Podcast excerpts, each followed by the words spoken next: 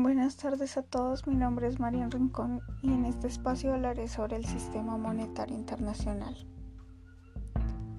que es definido por dos miembros del Departamento de Relaciones Internacionales, Lorena Bamonte y Griselda Cavalier, como el marco de reglas, regulaciones y convenciones que gobiernan las relaciones financieras entre los países.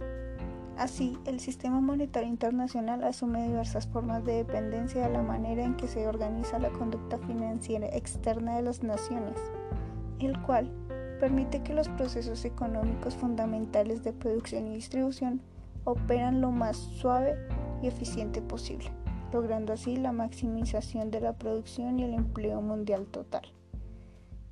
Además, el bienestar económico entre las naciones y dentro de cada una de ellas.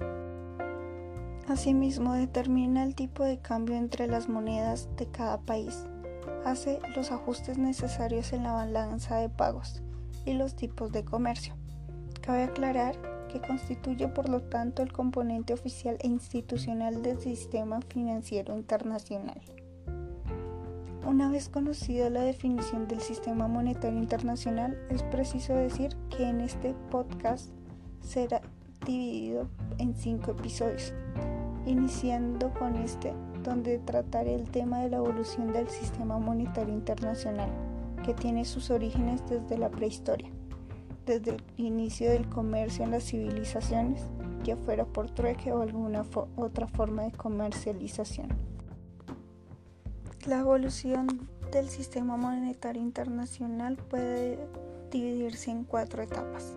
La primera es llamada el patrón oro, que se remonta a los años 1870 a 1914 y desde 1925 a 1931, recordando que hubo un lapso de tiempo en el cual se detuvo este patrón a causa de la Primera Guerra Mundial, pero cuando regresaron se hizo un acuerdo con los bancos centrales de varios países para alcanzar los objetivos externos e internos de cada país. Con este patrón, Londres se situó como la capital económica mundial y se definió que existía un comercio entre comillas libre.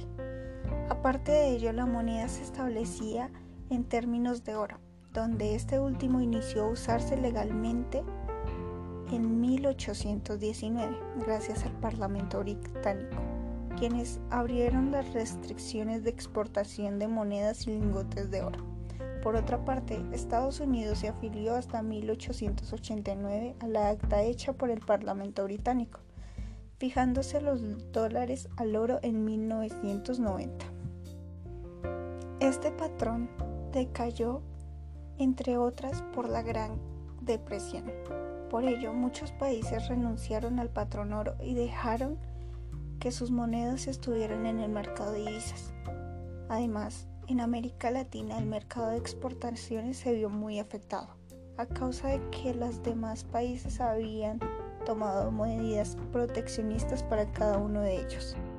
Por otra parte, esta primera etapa también decayó por la Segunda Guerra Mundial, dando así inicio a la segunda etapa después de la guerra, que inicia en 1944 y termina en 1973. Este patrón se llamó el patrón de Bretton Woods o patrón de tipos fijos de cambio, llamado así porque fue firmado en Bretton Woods de Estados Unidos, creando dos instituciones internacionales que fueron el Fondo Monetario Internacional y el Banco de Reconstrucción y Fomento, hoy llamado el Banco Mundial. Con esto se buscaba crear un sistema monetario internacional que promoviera el empleo, la estabilidad y equilibrio económico de cada país sin restringir el comercio internacional.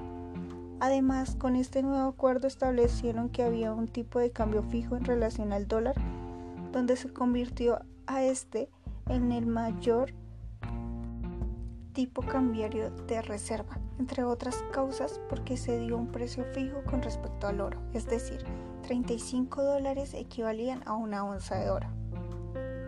Aparte de ello, el Fondo Monetario Internacional regulaba y hacía cumplir que los países cumplieran con lo firmado en el acuerdo. Por ello, es un acto voluntario jurídicamente reglado. pero decayó a causa de que en 1960 Estados Unidos entró en recesión, donde hubo temor de que el dólar fuera devaluado.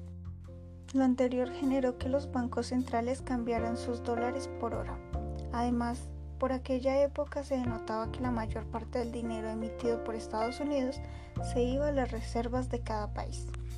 Esto hizo que desde ahí se colocara un impuesto a las importaciones, siendo así el colapso paulatino que se dio hasta 1973, dando inicio a la tercera etapa, el llamado patrón de los tipos de cambio flexible que inició en 1973 a 1985, donde se dejó que las monedas fluctuaran libremente y los mercados mismos determinaran su valor, donde rara vez los gobiernos intervenían en un tipo de cambio. Aparte de ello, por esta época el precio del petróleo había aumentado favoreciendo al dólar, por otro lado, se formaron bloques económicos que globalizaban los tipos de cambio. Por ejemplo, la Unión Europea creó uno, el euro. Por último, en la actualidad estamos en la cuarta etapa, en donde el patrón de intervención corporativa en los mercados cambiarios internacionales desde 1985 a la fecha, por los cambios tecnológicos en las actividades económicas, los flujos de efectivo y el comercio. Gracias.